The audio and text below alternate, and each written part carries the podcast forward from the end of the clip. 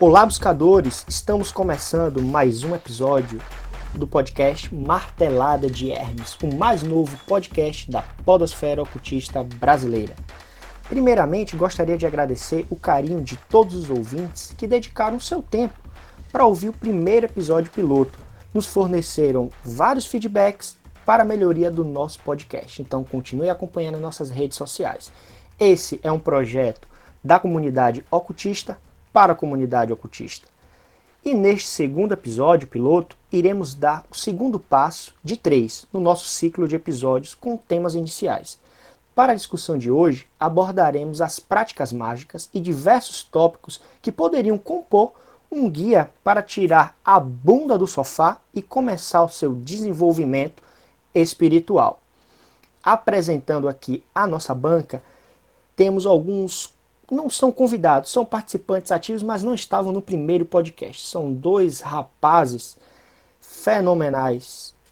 Só vem aqui para agregar no nosso podcast. O primeiro deles é o Frater Livraria, não brincadeira, é o Frater Leprechal Crossfiteiro consagrado. Ele tá puxando um ferro, daqui a pouco ele fala com vocês, galera. Eu só não entendi o livraria, mas tudo bem.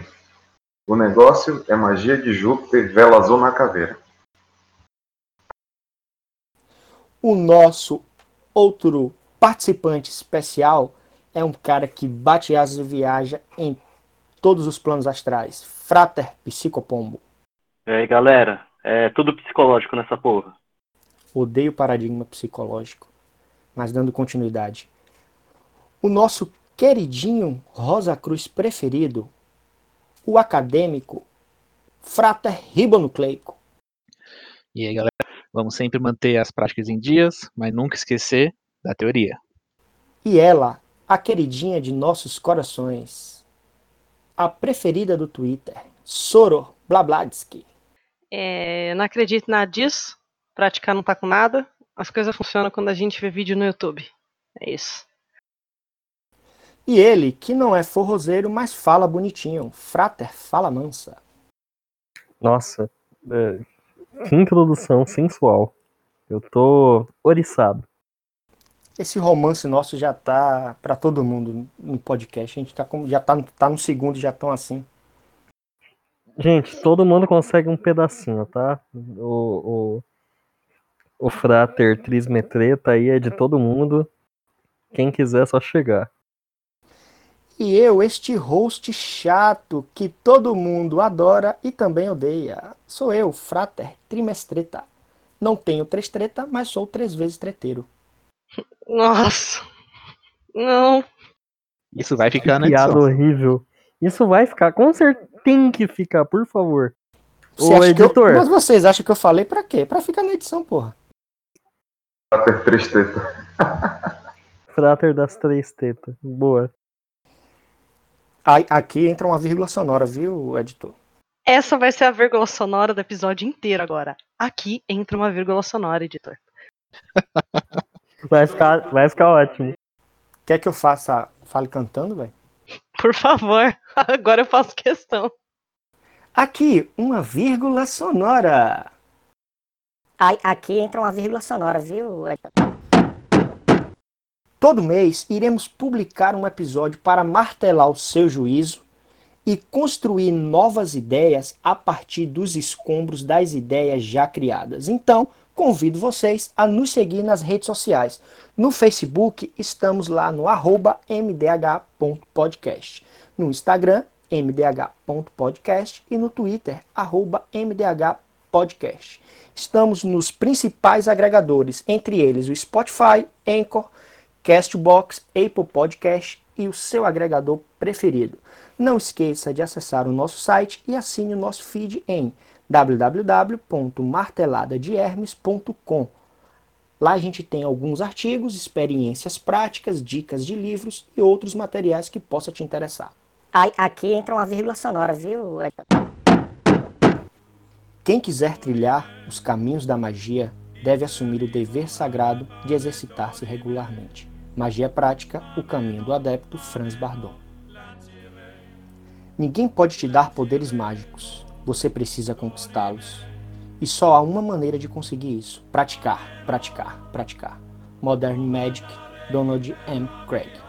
Eu falei que é, esse negócio de, de exercitar-se regularmente não é só físico, tá? Ele tá falando das práticas. Mas acho que vale exercício físico também. Não sei, quem sabe?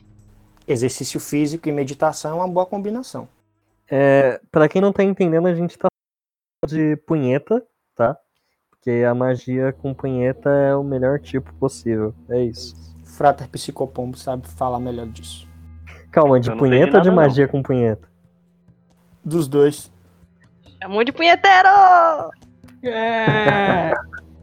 Após essa reflexão nestas duas frases, eh, dividimos o nosso cast em três blocos. Eles conversam entre si para auxiliar você, aí, ouvinte, a sair do campo das ideias e desses livros empoeirados para viajar na árvore da vida, flutuar por mundos oníricos e evocar os 72 defeitos de Deus no seu quarto. E agora morre um rabino. E agora o Rabino morreu de novo. Rabinos morrem toda vez que você fala de Kabbalah. Os 72 defeitos de Deus foi pesado. Gostei. Tá melhor que a, que a clipot do nosso querido autor Carson. Mas a gente tá aqui para A- isso. Arroba Damares. Aí, aqui entra uma vírgula sonora, viu? E neste primeiro blo- bloco, pretendemos contextualizar o tema e trazer alguns questionamentos que vão fundamentar todo o nosso raciocínio durante o nosso podcast.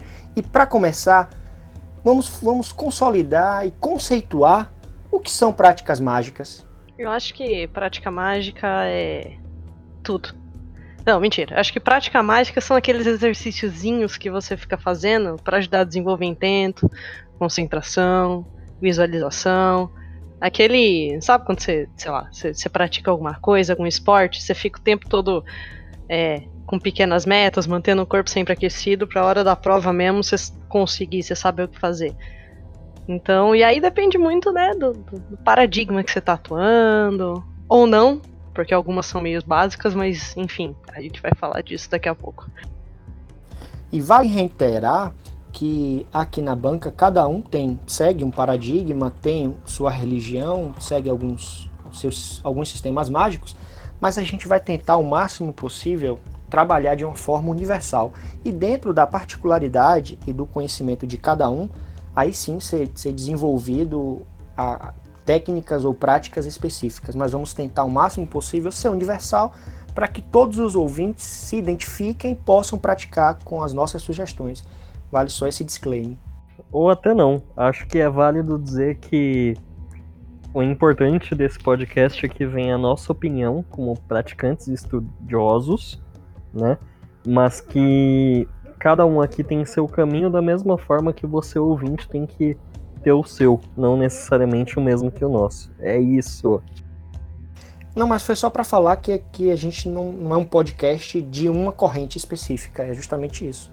Somos estudantes do ocultismo. É que eu já tô arrumando treta. Você tem que, você tem que me entender. Eu não tenho que entender, quem tem que entender é quem tá ouvindo, porra. Eu gosto do posicionamento Fala Mansa porque muitas das vezes o pessoal que está ouvindo a gente agora tá, tá achando que a gente tem a verdade no fundo. Mas a gente não tem a verdade, cada um tem seu próprio caminho para seguir. E a, e, e- e a diversão é, é discordar um do outro mesmo. Treta implantada. E nós somos muito bons nisso. Já falando em caminho, eu gosto de colocar, só fazendo um parênteses para a gente também não, não queimar a pauta, nem fugir do tema, mas a analogia maçônica da escada de caracol, que você só vê o passo em relação a caminho, ao, o, o passo que você deu anteriormente e o, o passo seguinte que está na sua frente, você não enxerga o caminho todo. E assim, se eu estou numa fila e na escada de caracol, não posso seguir o caminho de outra pessoa, a não ser o meu mesmo. Então acho que o que vocês trouxeram é válido. A gente não vai de- determinar o caminho de ninguém, mas a gente vai usar, ser uma, talvez uma bússola para quem está perdido, para que pegue seu direcionamento e se encontre dentro do seu paradigma, crie seu paradigma ou um paradigma já estabelecido. Mas voltando na questão de práticas mágicas, a Soro Blabladsky ela trouxe um, um- um ponto interessante que a gente trabalha a questão de de ter um corpo físico e você também ter outros corpos sutis que demandam de exercício, de alimentação e de trabalho tanto quanto o corpo físico. Frater Falaman, você pode tra é, trazer é, mais informações em relação a isso, trazer, trazer o seu comentário? Bom, é, acho que para começar a gente tem que falar que prática mágica não se trata de fazer um jogo de cartas e aparecer um, um leque de, de reis, né? É, a gente define prática mágica como tudo aquilo que possa, falando bem, de maneira bem generalizada, tudo aquilo que possa desenvolver o teu intento para que você manipule alguma ação e ela gere uma reação que te auxilie, né? Como por exemplo, a magia do caos tem muito isso. Eu vou fazer um sigilo para que esse sigilo altere uma probabilidade no universo e eu tenha um resultado. Você tem, por exemplo, as práticas de desenvolvimento de concentração. Então você olha para a chama da vela, você medita, e são formas de interiorizar esse controle. Você se controla para controlar as coisas ao seu redor, ou até para você compreender melhor elas, você precisa ter um olhar mais é, crítico, mais analítico, ou até mesmo mais penetrante, porque muitas vezes quem está entrando hoje é uma pessoa meio desligada. Então você tem que desenvolver essa atenção com o mundo para que você consiga notar, perceber o sutil. Acho que é isso aí para começar. É, só queria fazer um ponto aqui. O Tremestreta falou dessa questão de ah, que você tem que também trabalhar os outros corpos mais sutis. Aí eu diria que depende, porque tem muito paradigma que não leva isso em consideração. Que eles não acreditam ou não trabalham com essa possibilidade dos corpos sutis e o que você está trabalhando magicamente é o que você está vendo aqui, é o que você tem aqui nesse universo, você está trabalhando as energias e as realidades materiais. E nem por isso eles deixam de ter práticas mágicas, né? Então não necessariamente você, é, no, teoricamente ou conceitualmente, vai trabalhar um corpo sutil. Mesmo quando você fala de templo astral, de, de projeção, tem muita coisa que é tratado como projeção mental. É, você está trabalhando ali só na tela da sua mente e, e, você não precisa necessariamente nem acreditar em espírito para imaginar que você vai acender um templo astral para fazer algumas práticas lá, porque tudo estaria trabalhando dentro da sua mente ou é, inconsciente coletivo e etc, etc, etc. Então, é meio que não importa o paradigma que você escolhe ou naquilo que você acredita, quando a gente fala em magia, você tem práticas que você vai fazer para se desenvolver. E eu acho, alguém me corrija se eu estiver enganada, nesse momento a gente não está falando de rituais, de de, é, de, de, uma agenda mágica do tipo, ah, eu faço sabás, ah, eu faço os rituais não sei do que. Não. A gente está falando dessas práticas é, diárias ou quase diárias de desenvolvimento. É, eu acho que eu chamaria isso de técnicas de desenvolvimento. Sei lá, um, um sei lá, umas habilidades psíquicas, de percepção, né, pelo menos dentro do meu paradigma, da, da mente do mago.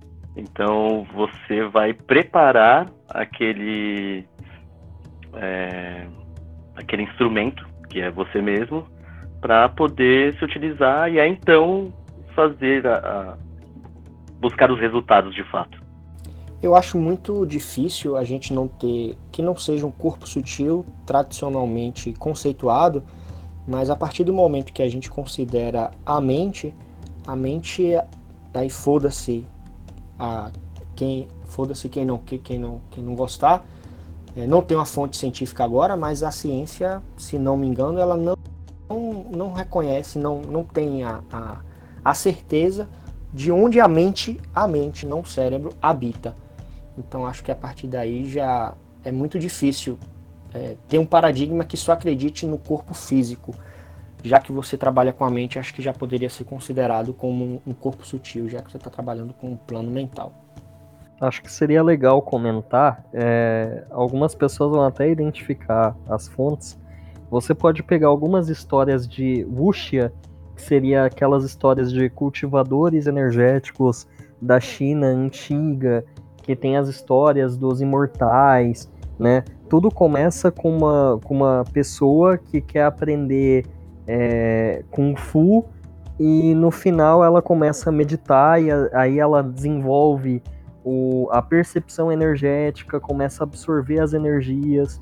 Aí com essa absorção ela começa a compreender as leis do universo para que depois ela comece a realmente ter um Kung Fu efetivo, que ela se torne um imortal. Então, mesmo nesse é, conceito, entre aspas, físico que eles tinham, acreditava-se que o, o combate era um meio de perceber o universo e entrar em contato com as energias mais sutis ou com os planos superiores. Então, assim, é, você pode até não acreditar, é, e acho que essa é uma definição muito boa. Você pode não acreditar em é, espiritualidade ou em espíritos, mas você pode acreditar que as práticas são um meio de refinar o seu corpo em alguma forma para que você é, seja um ser mais próximo da perfeição do que você é agora. Talvez isso possa ser uma definição diferente, mas ainda assim legal de ser comentada. Eu acho que um ponto, até para se aproveitando que tu falou, um ponto interessante é de prática mágica a pessoa começar a trabalhar inicialmente a, a, a, a curar-se e, e a, a melhorar essa sintonia fina dos cinco sentidos. Acho que o primeiro, assim, acho que é meio que um consenso, não, não quero queimar a pauta, mas começar a afinar e a refinar os seus cinco sentidos já seria um, um bom começo para início de prática mágica, que aí é você extrapolar o, o que é sensorial nos cinco sentidos, que é a porta de entrada de percepção do mundo, para o extrasensorial. Para a partir daí você partir para um sexto sentido, e aí isso vai depender muito do como vocês trouxeram, da questão do paradigma de cada um. Alguém traga um troféu para este homem? Que, que comentário bonito! Olha só! Alguém traga um homem para esse troféu, digo. Assim eu fico com vergonha. Frater ribonucleico, que é o meu exemplo de, de disciplina. Depois do Frater Goya, o meu segundo exemplo de disciplina é o Frater ribonucleico. É para você o que é a prática mágica? É para mim a, a, a prática mágica é você é, é muito parecido com a arte marcial. Eu também também pratiquei muita arte marcial, né? Então, para mim é muito parecido. Você ter aquela sua prática, sua prática de visualização, sua prática de concentração, meditação. Você praticar isso tanto que se torna algo natural. E quando você precisar para N motivos, né, fazer uma prova, se concentrar ou fazer um ritual mais complexo, aquela sua prática lá vai causar efeito em tudo isso como nós ainda estamos falando nas, acho que nas partes, na prática bem básica ainda, né? Então, quis focar um pouco, um pouco nisso, na parte da meditação, concentração, visualização. Alguém quer comentar algo sobre essas, acho que é esses três pilares? Acho que seria legal comentar que alguns gênios da, da ciência moderna é, utilizam técnicas muito semelhantes ao que a gente conhece no ocultismo como o Sanctum, né, o Sanctum Celestial. E isso é importante mencionar porque a galera tem o conceito científico de templo mental, que é um lugar até em que você consegue é, ter um arquivo de memórias ou você é, projetar situações ou até mesmo dizem é, alguns relatos que o Da Vinci mesmo utilizava o templo mental para fazer as suas criações. Então ele só executava, né? Isso facilitava ele a saber o que ia dar certo ou não. Então é interessante mencionar que isso é hoje uma prática mágica, mas que você tem um efeito disso na sua vida inteira. Você consegue estudar por lá, você consegue simular um ambiente por lá, e quer queira ou não, isso é um poder mental é, muito grande para uma pessoa comum. É muito interessante você pensar que a utilização do, do templo mental te abre portas para entender mais sobre você mesmo. É, eu não lembro o nome da técnica, mas na verdade é, existe uma técnica romana, eu não lembro o nome, mas existe uma técnica romana que é dividida em, algum, em quatro partes, se eu não me engano, que é justamente você fazer um passeio por vários ambientes, que tem justamente o que você falou, essa questão dos elementos, que te auxilia a gravar discursos longos. Então isso na verdade é uma técnica romana. Eu não me lembro agora o nome, mas a gente pode até pesquisar e link no post sobre exatamente isso. Mas um ponto que eu achei interessante no comentário de vocês dois, do Frater Falamansa e do Riba Nucleico, é no ponto em que a gente percebe que a prática mágica ela deixa de ser uma prática mágica é, aquém da sua realidade e ela passa a fazer parte da sua rotina e do seu cotidiano. Assim como você divide numa prática de estudo, numa prática acadêmica, nas suas atividades físicas, no, no tomar banho, no seu asseio, na higiene, você tem uma prática mágica. Porque aí eu, assim, é o meu paradigma, eu vou falar dentro do meu paradigma. Você tem os corpos e você vai trabalhar cada corpo, cada aspecto da sua vida de uma forma diferente, desenvolvendo atividades diferentes, mas que na verdade a magia ela faz parte da sua vida tanto quanto respirar e andar. E nesses momentos, como na questão de fazer uma prova, e você se lembrar de uma técnica mágica ou de praticar a magia nesse momento, eu acho que é quando você realmente começa a incorporar o seu caminho e a sua escolha e de fato você tá no caminho iniciático ou Morreu! Morreu! Morreu! Oi, tava falando tão bonito. Tava, né? minha tela bloqueou, velho. Eu tava, Sacanagem. eu tava ficando aqui até na, na paudurência, cara. Tava um negócio assim tão gostoso de ouvir. E eu nem lembro onde eu parei, velho. Agora já foi, cara. Alguém, alguém vai te cobrar pela continuação disso. Não seremos nós. Continua, continua. Eu vou tentar, peraí. Deixa eu tentar repescar aqui, cara. Puta que pariu, velho. A gente tava falando agora de técnica de visualização e memória. Volta lá. Acessa lá seu tempo mental.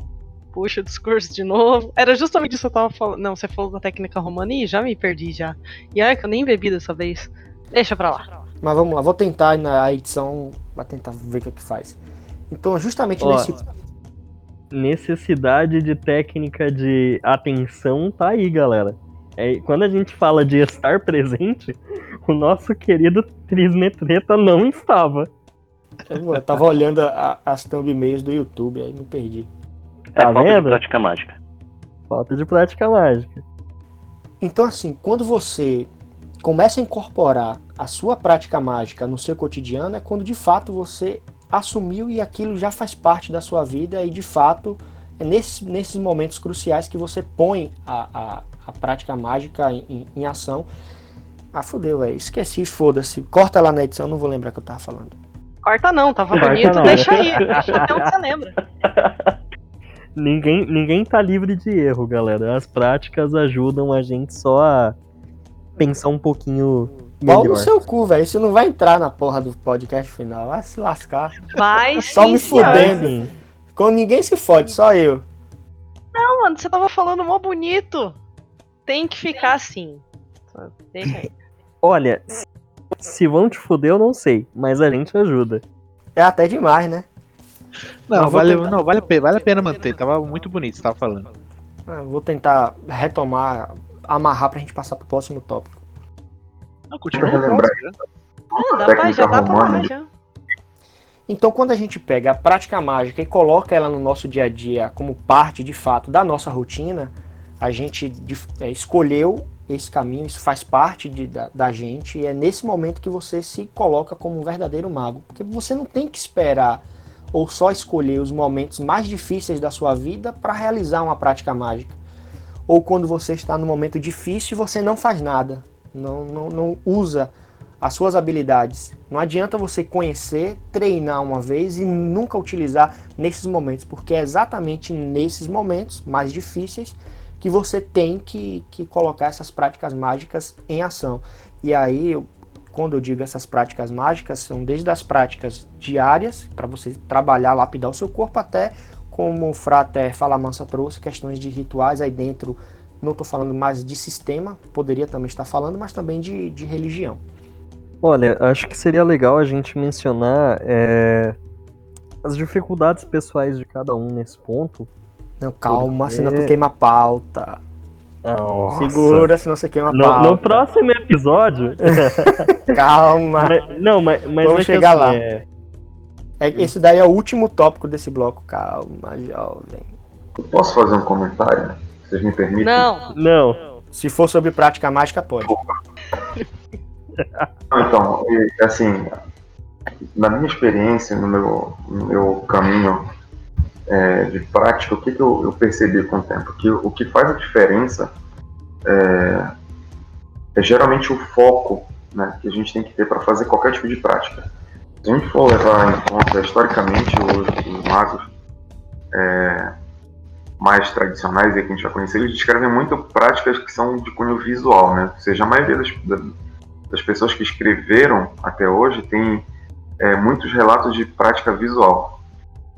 Mas, por exemplo, se você for para pensar em, em, por exemplo, a técnica de mantra, ela não é visual, mas ela precisa de um foco e concentração absurdo, porque senão sua mente começa a devagar para outro lado e sai do, do, de cima da prática. Então, ou seja, na minha percepção, a, a parte de, de, concentração é o que mais conta. E concentração, você ganha ela como? No dia a dia. Não é só fazendo magia, você ganha ela trabalhando, estudando, é, até com foco nas coisas que você está fazendo na tua vida mesmo, para conseguir ganhar dinheiro, para conseguir atingir os objetivos. Então, acho que esse ponto é um ponto chave, independente de qual, de qual que é o, o ponto sinestésico que a gente está falando da prática mágica, se é, é visual, se é auditivo, se é tátil Acho que isso conta mais. Eu não sei qual é a opinião de vocês. Então a gente pode, pode definir prática mágica como um conjunto de técnicas que visa desenvolver habilidades específicas que em algum nível vai trabalhar o seu corpo físico para te colocar num outro patamar extrasensorial ou extra extra não ia colocar nem espiritual, mas num, num outro patamar de, de de cinco sentidos, ou de pensamento, ou num, num outro nível de, de, mentalidade, aí dependendo do paradigma de cada um. Então, na verdade, a prática mágica teria essa finalidade? Eu acredito que não. Eu acho que isso que você está falando é gnose. E eu acho que assim, a partir do momento que você está em gnose, você vai usar da, da, da mentalização, visualização, enfim, para poder alcançar o, o, o, seu objetivo e, obter os resultados. Mas, na minha opinião. Então, em poucas, em poucas palavras, Frater Psicopombo, o que seria a prática mágica? Eu acredito que são os preparatórios, que as habilidades que você precisa desenvolver é, para ter o, o uh, um arcabouço. Não, esquece o arcabouço para ter as habilidades necessárias para poder se, se, efetuar a magia. Pau no seu cu foi o que eu falei, caralho. Esque esquece o arcabouço. É só isso que importa. eu, eu queria fazer um comentário. É, você falou em relação à gnose. E seria importante falar aqui que, assim, é, o conceito de gnose que a gente tem hoje, ele é muito vago. Se você pe pegar uma pessoa que medita há 10, 15 anos, o estado é, cerebral dele está praticamente sempre na mesma frequência da frequência meditativa. Então eu creio que com o tempo de prática, o seu cérebro vai tornando aquilo um estado mental é, comum, vai tornando o padrão do cérebro. Então o entrar em gnose se torna um desnecessário, porque você já está ali. Então acho que essa questão da prática seria para facilitar ao longo do tempo essa, essa frequência. Nossa, você acabou de colocar uma treta e uma polêmica tão grande que isso vai dar uns três casts discutindo isso. Vamos tentar não discutir isso agora? Senão a gente vai começar a discutir o que é gnose, tem que estar tá em gnose, não tem que estar. Tá. Nossa. Nossa. Gnose é coisa de drogado. Então vamos fazer assim. Eu ia falar, mas, mas eu já fui cortado. Tchau. Vamos, vamos tomar um chá de cogumelo e falar melhor sobre isso. Então, assim, quais são os objetivos para o desenvolvimento do estudante do oculto no que, no que a gente se refere às práticas mágicas? Qual a finalidade da prática mágica? Porque acho que, assim, partindo desse questionamento, a gente consegue é, caminhar para uma definição que talvez seja um consenso entre todos nós, ou talvez não. Cada um tem a sua opinião e foda-se, é isso mesmo. Para mim, é dobrar a realidade a seu favor. Essa, essa é a maior finalidade. E eu sempre usei para isso. Se quem disser que tá errado, fala no cu. É, eu acho que. Eu falaria um pouquinho diferente. Eu acho que o objetivo é aumentar gradativamente as suas capacidades de dobrar a realidade ao seu redor. Né? Então. É, eu acho que isso, além disso, eu acho que vai preparando o seu cu, porque quem tem cu tem medo, porque dependendo do que você vai fazer, você pode ter consequências se você fizer merda, um tanto quanto preocupantes. E aí é aquela coisinha, né? Quando você começa, você não tem nem capacidade de fazer uma merda muito grande pra você. Então nem precisa ficar com medo que isso não vai acontecer. É tipo você começar a andar em perna de pau. Quando você tá começando, você começa com uns, uns cotoquinhos ali, né? Um saltinho até você ganhar equilíbrio. Se você cair, você vai cair, porque cair faz parte do aprendizado, não importa em que parte da vida, você vai conseguir levantar ali, talvez com o joelhinho ralado e tal, você se recupera.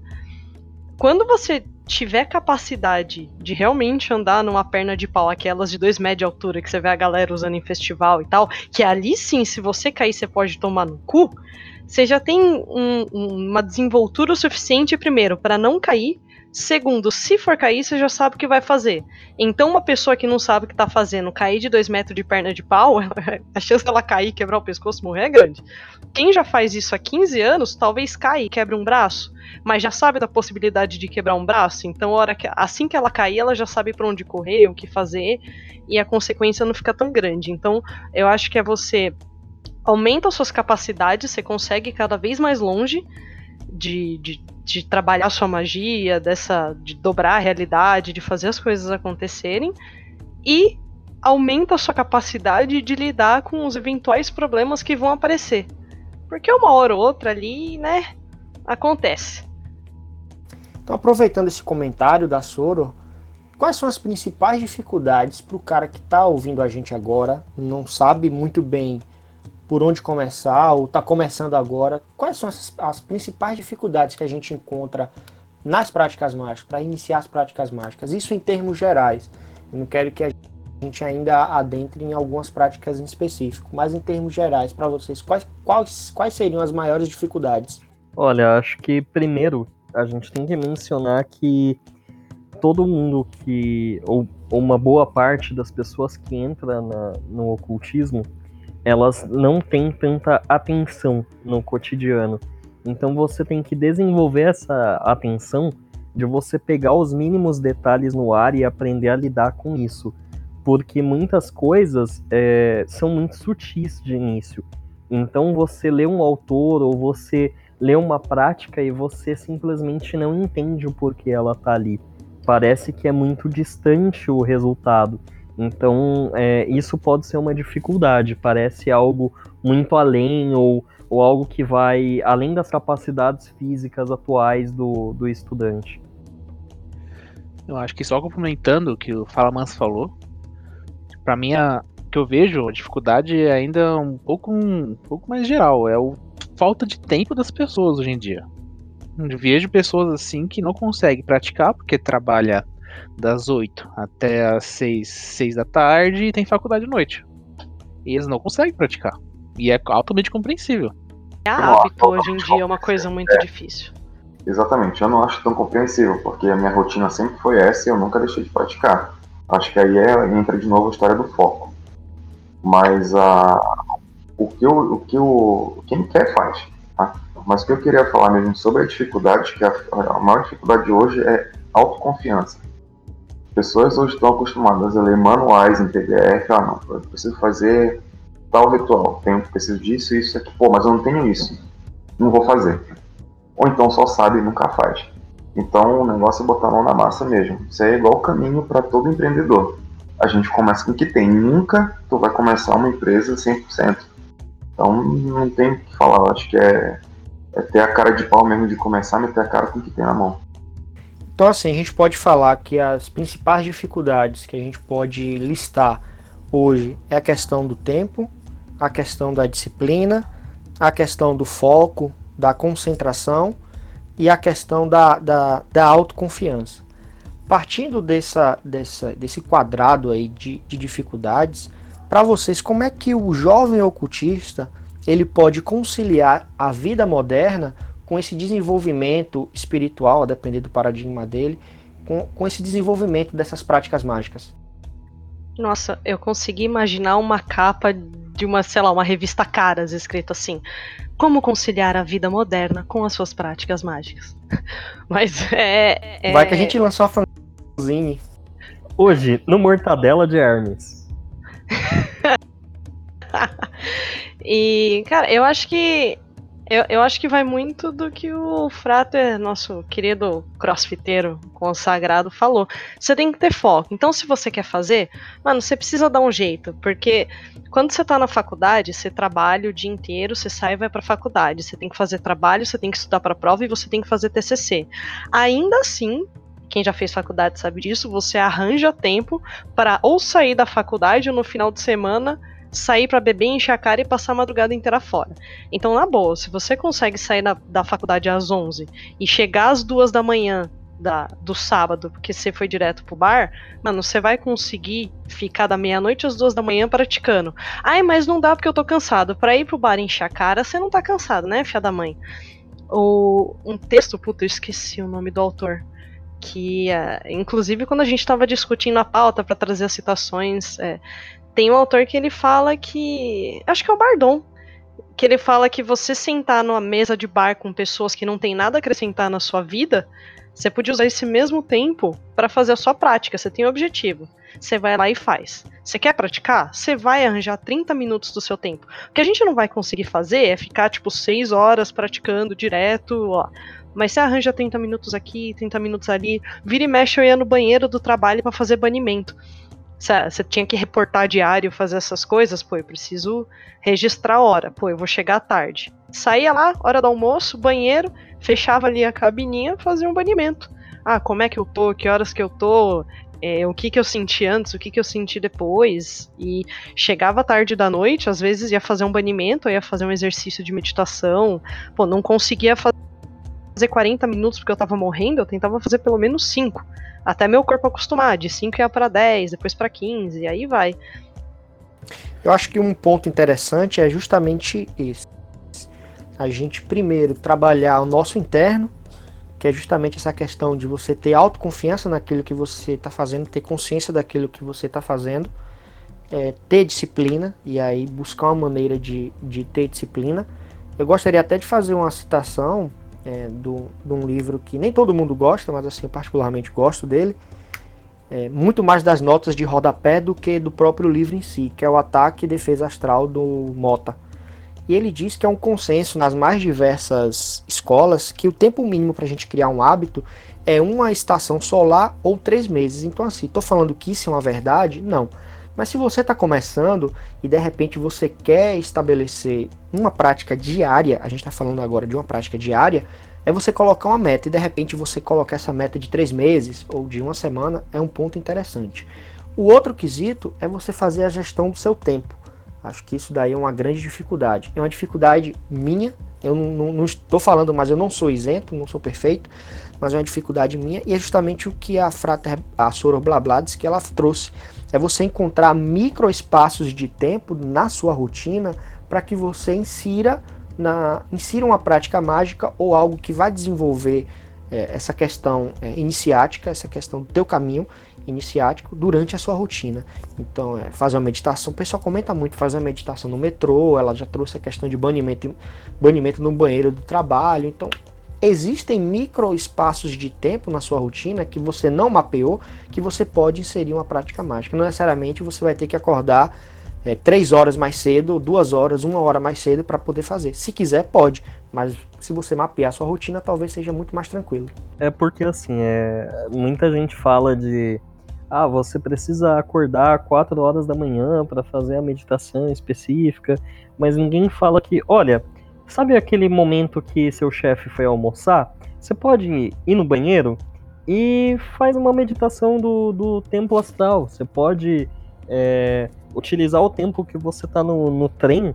É, você pode ler um livro num dia, você pode meditar no outro. Ah, mas é difícil, tem muito barulho. Sim, mas é aí onde você tem a oportunidade de desenvolver a sua vontade. Você não quer entrar num estado alterado de consciência? Quanto mais difícil, mais perturbado o lugar, é, mais vontade isso vai exigir de você. Então é melhor você já desenvolver isso quando você começa do que depois quando você tiver a necessidade de fazer isso. Posso falar? Não. Não. Não, só pra. Só queria acrescentar que eu já pratiquei muito no metrô. Metrô lotado. E eu ia lá praticando minha visualização, ia lendo Eu até cheguei a praticar um pouquinho de manipulação de energia, minhas energias no metrô. Já quase me ferrei por causa disso, mas acho que é assim que a gente aprende, né? Então, só concordando todo mundo falou, tempo a gente arranja. Embora eu tenha falado que eu acho compreensível a pessoa, por causa do da vida dela, não conseguir muitas práticas, não conseguir fazer muitas práticas, mas quem quer consegue. Alguém já fez hash aqui? Não. Eu fiz hash por muito tempo, então como é que funciona? O hash você tem que fazer ele às 6 da manhã, ao meio-dia, às 6 da tarde à meia-noite. E na época eu estava fazendo para uma ordem que eu estava ligado, e eu tinha que fazer pelo menos por 30 dias, no mínimo com relatório. Tinha dia que eu estava em casamento, eu estava no, no, aniversário, estava no trabalho, é, eu tinha dormido muito tarde, tinha acordar cedo. Isso não é desculpa. Então, quando você quer, quando você precisa, você faz lá o teu foco, põe a tua disciplina para rodar e vai e faz. Eu acho que não tem muita desculpa para isso, não. Eu também já fiz dentro de banheiro do, do, trabalho, já fiz dentro de banheiro de salão de festa de casamento e por aí vai. O lance é fazer. É, tem algumas práticas que trabalham, inclusive, especificamente isso. Ah, você quer ver se você tem disciplina? Então tá aqui essa prática mágica que vai durar uma cacetada de tempo, que além de você se ferrar porque você entra no ciclo energético daquele negócio, se você falhar um dia, meu amigo, mas vem a egrégora e te dá um chute na bunda que nunca mais se esquece. O, quem já tentou fazer e quem conseguiu, você fica... Ha, ha, Homer, É, nossa, fazer Homer, eu vou falar, fazer o Osmar, fazer o Osmar, mas você tem que acordar todo dia, acho que é o quê? Sete da manhã. Você tem um horário específico que você tem que acordar para você fazer aquela prática específica e você fica, acho que são dois meses, três, eu nem lembro mais porque eu nunca mais quero fazer essa merda na minha vida. Você é, leva um, um tipo, você tem que fazer isso no horário específico, do jeito que tem que fazer para você entrar na energia para você passar por aquela esfera e aí você passa aquele dia inteiro tomando no cu com aquela energia que começa a vir na, na sua cara as coisas que você tem que resolver naquela energia. Ah, parece que quando, enquanto você tá fazendo tudo, tudo que pode dar errado pode te atrapalhar, vai dar errado. No, pô, no dia seguinte eu preciso acordar cedo para fazer. Calhou que naquele dia você teve um problema e foi dormir às três da manhã. É. Isso, 49 dias. Muito obrigado, senhor consagrado aqui que falou nos bastidores. São todos os dias por 49 dias de manhã fazendo bagulho certinho. A hora, o dia que você não, fa não faz, a, a, sensação é que a Gregor olha para você e fala: Você não fez? Porque depois que você falha um dia, você não consegue fazer mais, né? Você pode continuar para ver se você consegue, mas a egrégora te chuta para fora. E a sensação que você tem é que alguém abriu uma porta e te jogou para fora e você, sei lá, passa uma semana tomando no cu e aí depois passa. Então, você já tem até algumas práticas que são assim, ai, mas eu não, ai, eu não consigo fazer um banimento todo dia. Falei, meu amigo, você não consegue fazer um banimento todo dia que você pode se virar em cinco minutos no chuveiro, você pode fazer no banho. Banho você toma todo dia, cacete, faz no banho. Aí você vai querer pagar de magão e falar, ah, eu não consigo fazer o banimento todo dia, mas eu vou tentar invocar uns bagulho muito louco aqui. Calma, né? Um pezinho na frente do outro pezinho. É só fazer uma correção, tá? É, Sefirat Haomer é, acontece à noite, a partir das seis e meia, uh, geralmente aqui no Brasil, a partir das 7h36, 7h37 da noite. Mas é, você começa à noite e você tem até mais ou menos as 4 horas da manhã. É do pôr do sol até o nascer do sol. Se o sol nasceu e você não contou, tá fora é, o legal de mencionar é que a gente sempre lembra do, do Homer, mas a gente sempre esquece do Yom Kippur. Ou, ou de outros eventos, tem também o Dia do Perdão, que a gente sempre esquece, é, que é uma prática de jejum ritualístico. E assim, todo tipo de prática exigente acaba testando muito essa vontade. Por isso as dificuldades de 49 dias, de cumprir o preceito do terreiro que o Pai de Santo passa para você e por aí vai. Ou seja, resumindo, Osmar toma banho todo dia, do pôr do sol ao nascer do sol do dia seguinte. É isso. É, eu tenho lá os meus, as meus ranços com a Wicca, mas no período em que eu participei do Coven, a primeira coisa que a gente começou a trabalhar foi justamente a sintonia fina dos cinco sentidos. E a gente meditava em parque, no parque, parque de, de, de praça e tal. O pessoal vai fazer piquenique, etc. Tinha fonte e tudo, a gente tinha que fazer meditação guiada com todo aquele barulho, carro, menino brincando e tudo. E a gente tinha que focar na voz da sacerdotisa e ignorar todo o restante. Inicialmente focar é, a questão da audição para depois começar a criação nas telas mentais, para depois começar uma elevação realmente a nível astral. Então, apesar dos meus ranços com, com a Wicca, a gente aprendeu muito isso na, na marra. Eu não tinha todo esse arcabouço de definições e, e de teoria, eu só, só tinha que fazer isso para que aquilo funcionasse. Não entendia bem o porquê. Mas acho que o, um ponto é esse. Como eu falei inicialmente, a gente trabalhar primeiro essa questão dos cinco sentidos, porque vai te facilitar a, a desenvolver outras práticas mágicas e com essa questão da gestão do seu tempo você consegue desenvolver bem as práticas durante o seu dia a dia, monitorando o que você faz com o seu tempo e percebendo que existem várias lacunas de tempos desperdiçados. Eu acho que a gente conseguiu fechar bem esse, essa, esse primeiro bloco, contextualizando o tema, que é prática mágica, quais são as dificuldades, como é que a gente consegue conciliar essas práticas mágicas.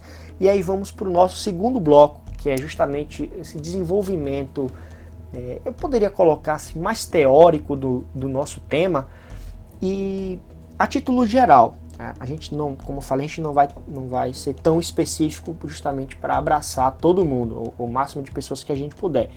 Mas dentro da comunidade ocultista existe um consenso de, de quais são as principais práticas mágicas para quem está iniciando. Então eu queria saber de vocês, na opinião de vocês, quais são as principais práticas mágicas para quem está iniciando? Nossa, eu acho que começa tudo é, o básico, para mim, no meu entendimento, é meditação.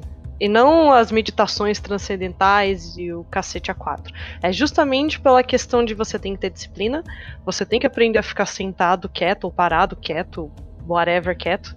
E você tem que aprender a ficar em silêncio e não controlar, porque meditação não é você controlar seu pensamento, suas mentes, quer dizer, tem uma ou outra vertente em alguns pontos mais avançados que sim, mas a ideia não é essa, né? É você sentar Gosto muito, inclusive, já vou até estar adiantar, assim, do Libernu. Você tá em dúvida? Pega os primeiros exercícios lá do Libernu. Aprende a ficar sentado quieto.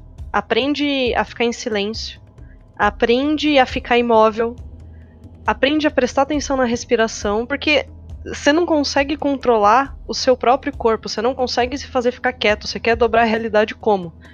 Você não conhece seu corpo, você não conhece você mesmo, você não se controla e você quer sair fazendo sigilinho para mudar as coisas, não é assim que a, né, que, que a banda toca. Então, é, eu acho que todas as práticas voltadas a se conhecer e aprender a se controlar o mínimo possível para você entrar num estado de concentração elevado para você fazer seus paranauê.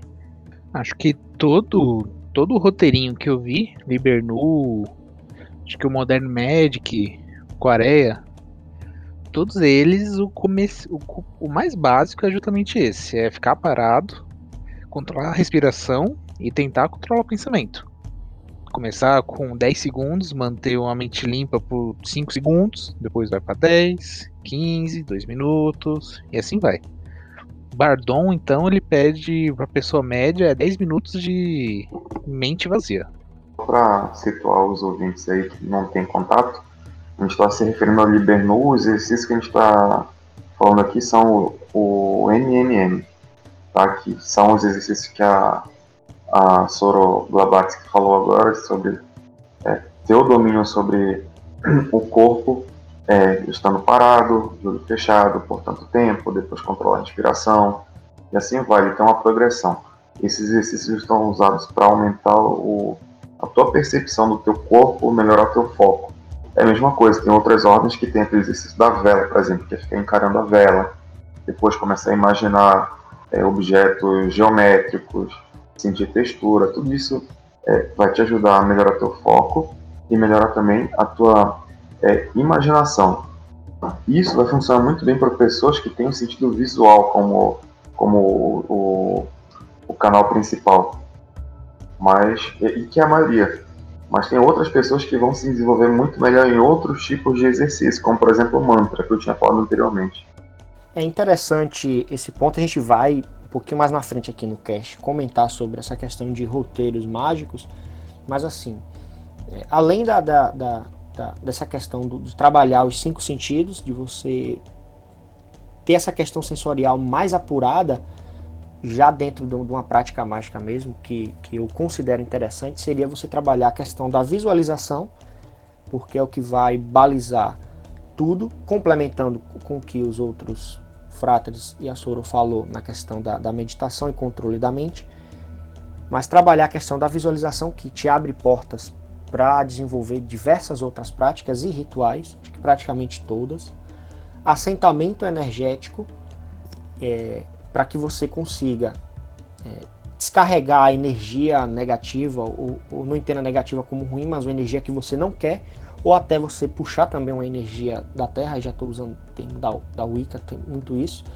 Percepção e manipulação energética, tanto você trabalhar, acho que principalmente com, com as mãos, é, pelo menos assim, dentro da, do meu paradigma é o que eu utilizo bastante, é você ter essa percepção de energia, a manipulação de energia com as mãos, e aí para depois partir até para instrumentos mágicos, e a proteção psíquica. Eu acho que esse quadradinho de visualização, percepção e manipulação energética, assentamento energético e proteção psíquica já te dá um, um kitzinho de práticas mágicas para você já sair do zero e já começar alguma coisa com uma certa segurança. É o que a Soror comentou. É você dar um passinho curto, mas um passinho curto com uma segurança e com uma propriedade para você trabalhar dentro de qualquer outro ritual ou dentro de qualquer outra prática, porque você vai saber o que está acontecendo, já que você tem, acho que, habilidades básicas para desenvolver bem é, a sua, as suas outras práticas mais avançadas. O que, que é essa defesa psíquica, psíquica que você falou? A proteção psíquica é você, por exemplo, levantar escudos de, de, de energia em volta de você quando você está num ambiente muito carregado, para não necessariamente seria um, uma defesa astral, mas você trabalhar o mínimo seria criar escudos para se proteger de energias negativas ou de ataques inconscientes de outras pessoas, não necessariamente de magistas, mas de repente do teu chefe ou do, do, do, cara no seu trabalho que tem inveja de você e que emana aqueles pensamentos negativos ou ruins para ti e você conseguir se livrar ou de repente tá tá num período no ambiente no ambiente muito carregado, eu, por exemplo, sofro muito em igreja. A igreja eu sinto uma dor de cabeça desgraçada, principalmente quando é igreja protestante. Eu sinto uma dor de cabeça muito forte, não sei se é porque o som e a gritaria é muito grande ou se realmente o ambiente está bem carregado. Mas acho que nessas ocasiões você consegue trabalhar essas questões tendo esse kitzinho básico. É porque você é o anticristo. Por isso você tem dor de cabeça. Eu não, pô. O anticristo é aquele cara lá da série da Netflix, Messias. É o diabo. Tá, mas como é que você faz isso? Que, que, tipo de prática que você usa para fazer essa defesa? Aí é justamente um. Acho que a gente não ia detalhar práticas, mas assim, é o conjunto. Como eu falei, a gente trabalha visualização, percepção e manipulação energética e assentamento energético. Como é que é a, a, a última, que é a proteção psíquica, ela se desenvolve? Primeira coisa, você visualizar o teu escudo, aí você vai manipular a energia, tirar a energia de algum lugar, você não vai tirar a energia de você, você puxa a energia da Terra, Puxando essa energia, por exemplo, da Terra, você consegue criar o seu escudo, você não vai utilizar a sua energia vital, e aí, utilizando a visualização e a percepção e manipulação energética, conciliado com esse fluxo de energia que é estabelecido no assentamento, você consegue criar esse escudo. Não queria fazer jabá, mas eu tenho um vídeo explicando sobre isso lá no meu canal Conhecimento Oculto. Bom, entendi. Então, na verdade, é, é visualização e manipulação energética e o fluxo de energia você adquire com a, o treino do assentamento energético. Vou, vou fazer um comentário aqui um pouco diferenciado. Você tem como exemplo mesmo de, de defesa psíquica o caso do banimento. Né? E nem só isso. É, você tem que pensar que como o, as práticas desenvolvem algum tipo de é, consciência é, metafísica ou até mesmo você tenta desenvolver o contato com um plano espiritual ou qualquer coisa do gênero, você vai ter formas pensamento negativas que podem aparecer, né? É comum você ver muita gente falar que tá cheio de médium depressivo, Você pode falar que tem muita gente no ocultismo também que tem algum problema é, relacionado à depressão ou qualquer tipo de transtorno. Então é interessante essa parte da defesa como o desenvolvimento de técnicas que façam com que você se sinta protegido. Se você pegar esse, o paradigma mental mesmo, é justamente para você falar, olha, tá tudo bem, não tem nada acontecendo, eu tô de boa, eu tô no controle, nada vai acontecer sem que eu não permita. Se você pegar o ponto espiritual ou espiritualista, é o conceito de estou afastando tudo aquilo que é ruim para mim, não que seja bom ou mal, mas aquilo que tá me penalizando de alguma forma. Então, ah, o espírito do fulano que tá me enchendo o saco. Não, não. Tchau. Não vou te dar ouvido, você sai fora. Acho que isso poderia contar como uma forma de defesa psíquica. E aí você coloca banimento, você coloca trabalhos com magia elemental, por exemplo, do fogo, ou aterramento, como magia da terra. Você tem muitos exemplos aí que entram como um meio de proteção. Até trabalhar com forma geométrica, por exemplo. A proteção através do fogo que ele tá falando é você identificar seu inimigo e tacar fogo nele. Resolve o problema também. Coquetel Molotov o nome. É só dar uma gargalhada. É, é, é, um ponto interessante. Eu, eu, o que eu gosto mesmo de, de, desenvolver é porque você partindo do básico, eu acho que é o que a gente procura, que a gente desenvolve, você partindo de habilidades básicas, como que eu citei essas quatro, você consegue criar todas, criar outras práticas ou dentro de práticas como o Frater Falamansa ele trouxe, você consegue desenvolver bem. Eu já colocaria um ritual de banimento, por exemplo, como um nível 2 dentro de, um, de, um, de, um, de, uma escala de práticas mágicas, porque você já vai ter que ter um conjunto de habilidades para desenvolver, enquanto você trabalha a questão da, da, de monitorar o seu pensamento, de ter percepção de energia, de visualização, que o mágica visual ele bate muito nisso e você percebe que no início você trabalha bem a sua visualização e isso é, é, durante o livro ele vai te apresentando várias outras técnicas que você utiliza a habilidade e não a técnica de visualização que, é, que eu acho que é um ponto interessante para a gente diferenciar o que é técnica do que é habilidade. Então, acho que até corrigindo a, a, um pouco a pergunta, quais seriam as principais práticas, acho que dentro dessa, da, desse exercício prático seria quais são as principais habilidades que o magista ele tem que desenvolver no início. E a partir dessas habilidades você tem o desenvolvimento das práticas e dos, do, do, dos rituais e etc. dentro da sua jornada. Olha, acho que até como um comentário complementar, a gente poderia falar aqui sobre, por exemplo, ah, mas o banimento é um nível 2. Mas sabe o que é o nível 0? Uma oração. Quanta gente não falou que, ah, eu tava. Eu tenho histórias assim, eu fui visitado por uma entidade, eu fiquei com o cu na mão, eu rezei o Pai Nosso, Ave Maria, rezei o Credo. É, você reza tudo. E reza protege de alguma forma. É, se você acredita naquilo, vai, você vai se proteger. E é essa a concepção, talvez, que a gente não traga mais pro estudante. Você precisa entender, cara, você aí que tá ouvindo, que tudo aquilo que você acredita que vai te proteger e você tem fé nisso, de alguma forma vai te ajudar. Você pode chamar o, o cramunhão ou você pode chamar Deus com todos os anjos, o que é uma bola de fogo, mas aquilo que você crê que vai te ajudar, em algum nível de, dependendo da sua capacidade, algum nível de consciência vai. Só tem que desenvolver uh, os parâmetros para chegar nesse nível de uma forma fácil. Por isso a, a gargalhada que o que o Frater Psicopombo citou é tão útil, né? Ah, tô num lugar meio negativo. Cara, dá uma gargalhada genuína, dá uma risada, faz uma piada, canta uma música que seja nostálgica de tempos bons, é, memoriza uma frase de livro que você gosta muito, que te traga uma lembrança boa. Tudo isso serve como um, um ótimo ponto de defesa, né? É tanto que a frase quem canta seus males espanta não veio do nada e se é dita tantas gerações, um fundinho de razão tem, né? Você tá lá meio mal, meio zoado, você canta uma música legal, alguma coisa que te alegra, funciona como. Ele, ele, altera o seu estado. Uma das, dessas coisas do banimento da gargalhada é que ele altera o seu estado mental daquele momento. Então, você cantar uma música, você fazer essas coisas, né? A ideia é essa, te tirar daquele estado que você tá e te botar pra um ponto em que você. Tipo, você tá um degrau acima da confusão. O bagulho todo tá rolando, você não sabe o que tá acontecendo. Você sobe um degrauzinho, você vê de cima, assim, você fica mais afastado. É, dando uma de coach, mas acho que é basicamente isso. São coisas que a gente já desenvolve, como a oração, ou uma gargalhada, ou essas outras técnicas que vocês falaram, mas que na verdade a gente tem que ter uma virada de mindset, uma enxergar isso de uma outra forma para que aquilo tenha alguma efetividade diferente do que você simplesmente talvez dar risada aleatoriamente ou sei lá, mas você enxergar de uma forma diferente para que aquilo seja potencializado e tenha é, surtido algum efeito.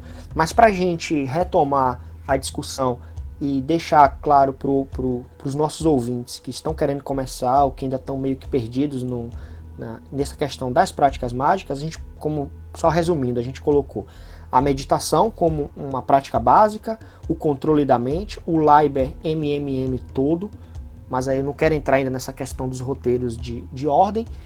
É, visualização, percepção e manipulação energética, assentamento energético e proteção psíquica, o que, que seria na verdade a criação de escudos psíquicos. Alguém tem mais alguma outra técnica que julga básica para acrescentar?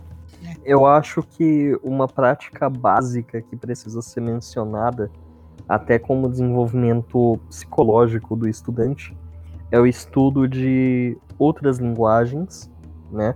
É, porque isso desenvolve a compreensão sobre outros símbolos, outras culturas, e quanto maior esse vocabulário é, global, mais coisas você tem a possibilidade de entender.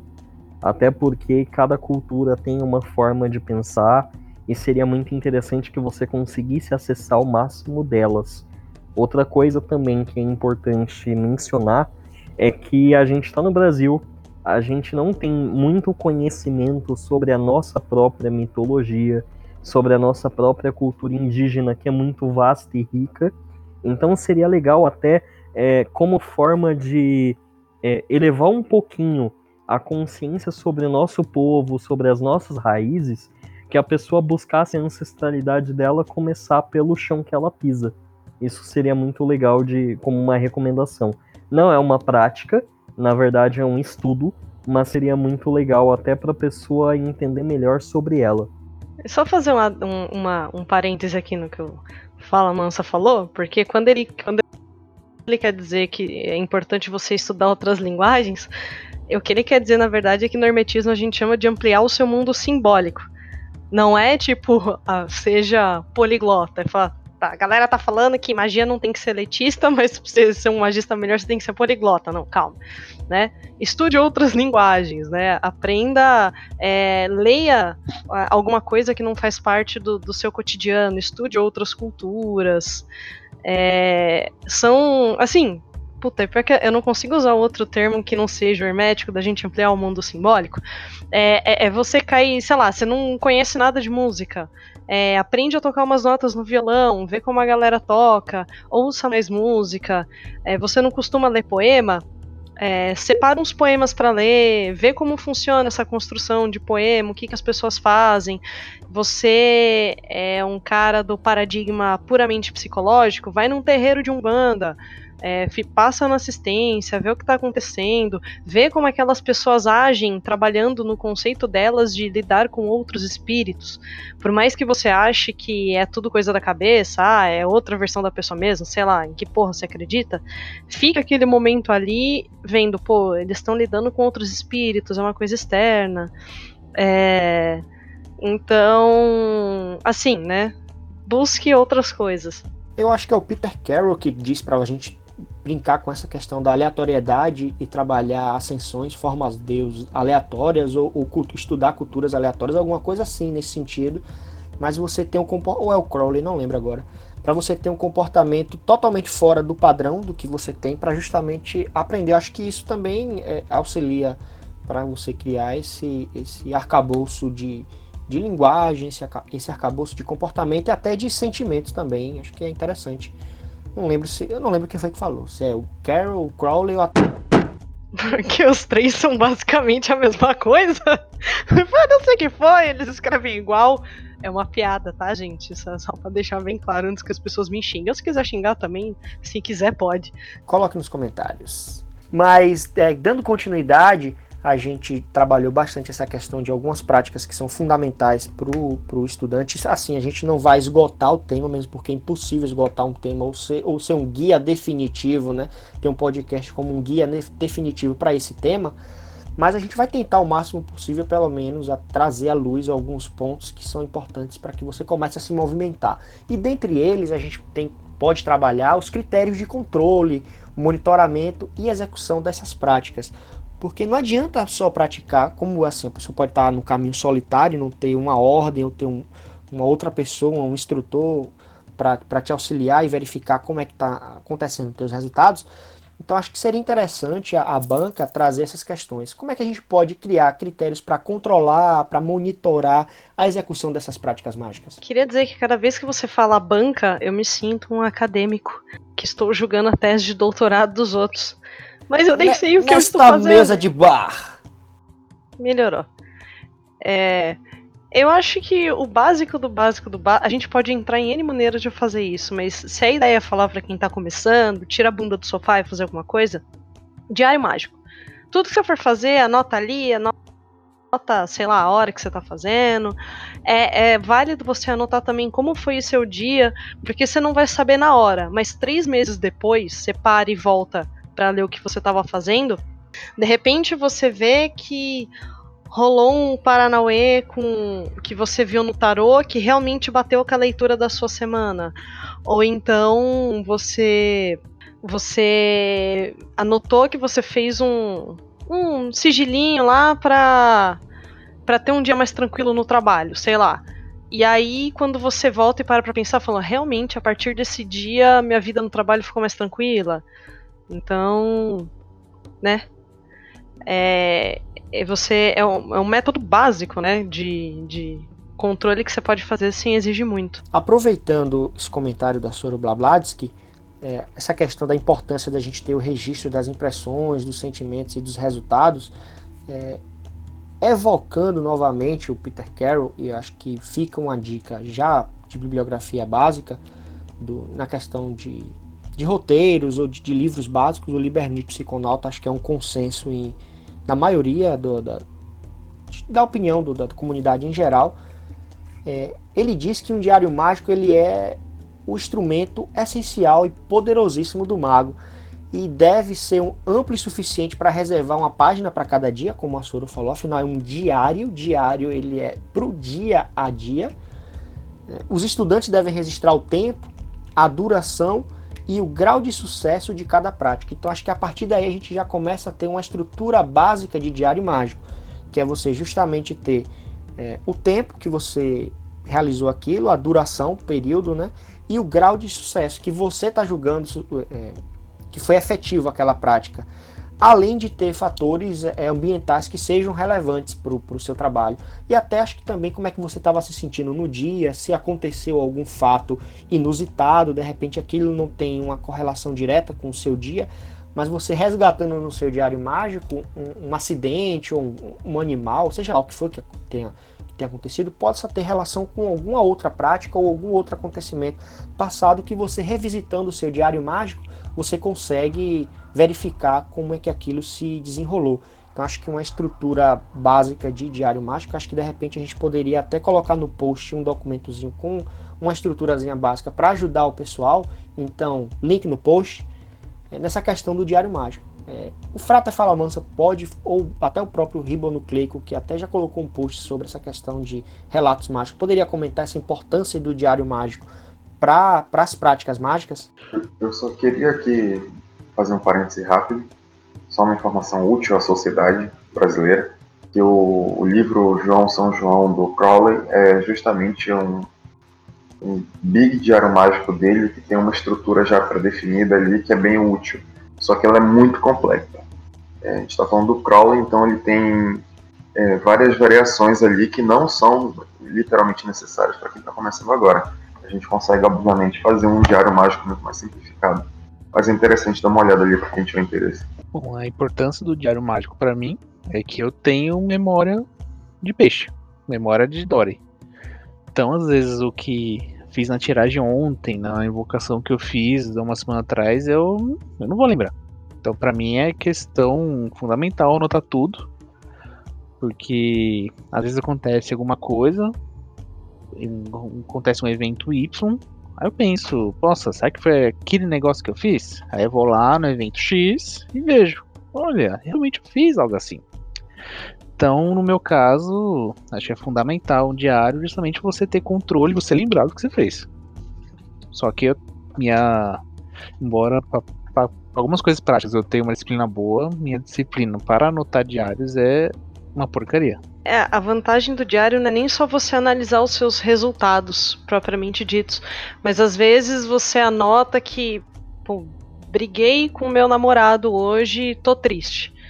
E aí você termina o dia fazendo um banimento e você não consegue ligar as coisas na hora, mas você vê que no fim do dia a sua, visual, a sua visual, visualização do banimento não estava lá tão legal. E aí, quando você vai ver no diário, você repara que todas as vezes que você faz um banimento à noite em que você estava triste ou estressado, sua visualização não estava boa.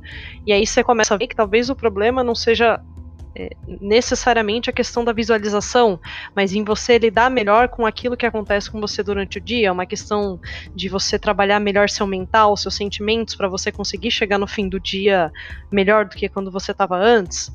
É, e aí, depois de dois anos fazendo isso, cai a sua ficha que, pô, eu me trabalhei para que eu chegasse melhor no fim do dia do que acontecia comigo nos últimos cinco anos e agora eu termino o dia bem, quase sempre. Isso já é uma alteração da realidade ao seu redor, começando a partir de você. Isso já é um exercício mágico por si só. Então você pode usar a questão da anotação para trocentas coisas. No site do Cautize tem um artigo que chama A Prática de Manter um Diário Mágico, ou Grimório, o Livro das Sombras, e é um artigo bem interessante que ele fala como você pode fazer, sobre anotações, sobre sua rotina, coisas que seriam interessantes você anotar. É, link do post. Bom, é, só fazer um, um comentário que seria legal sobre isso é que, gente, cada diário tem a sua estrutura pessoal, porque cada pessoa vai ter o seu conjunto de símbolos. Então, você aí que está ouvindo não se assusta se o seu diário for extremamente diferente do de um autor famoso, isso é normal. A única coisa que sempre se recomenda é, ao longo do dia, tenta escrever com o maior nível de detalhes possíveis, porque quanto mais, quanto melhor até ou, ou mais você conseguir relatar sobre você, melhor vai ser a sua compreensão quando você olhar aquele evento no futuro, porque tem coisas que passam muito despercebido na hora que acontece. Depois você vai ler, você fala, putz, se eu tivesse escrito isso melhor, eu podia ter é, tido uma experiência melhor futura, ou às vezes até uma coisa que não parece pode ser resultado de uma prática e você nem percebeu. E essas coisas passam batido mesmo. Então o diário mágico seria mais para ajudar até a gente já percebeu as mudanças que nós causamos ao nosso redor e tal. É bem, é bem legal isso. Essa questão do, do, do Diário Mágico é, é, acho que é consenso em toda a, a comunidade. Aí, desde ordem até, até autores e etc. Então é importante. Eu acho que a, a própria, a, a própria dedicação de você desprender tempo energia e disciplina para escrever no seu diário mágico já é um, um, uma prática mágica. Acho que esse já é, já é um ponto para a gente pensar que essas pequenas coisas são práticas mágicas, que você não necessariamente precisa parar para poder para poder desenvolver um, um, algo mega elaborado, que, esses, que essas sutilezas do dia a dia também são práticas mágicas e que estão está te desenvolvendo.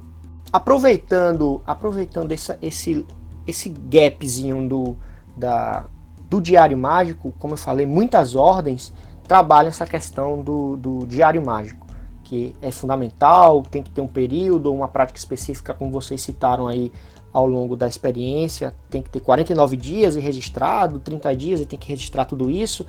É, é, é, queria entender, na opinião de vocês, a gente fazer um comparativo entre roteiros de, de ordens e a gente criar roteiros customizados para quem está começando.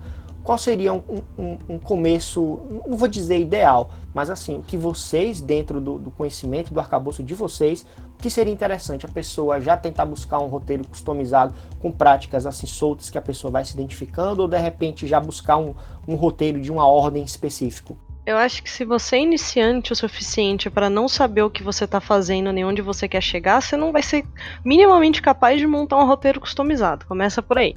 Então, ninguém é super-herói, ninguém vai ver, ah, eu sou foda, eu vou ver esse bagulho aqui e é nós. Não, calma. É, eu acho que você consegue, como iniciante, montar um roteiro customizado.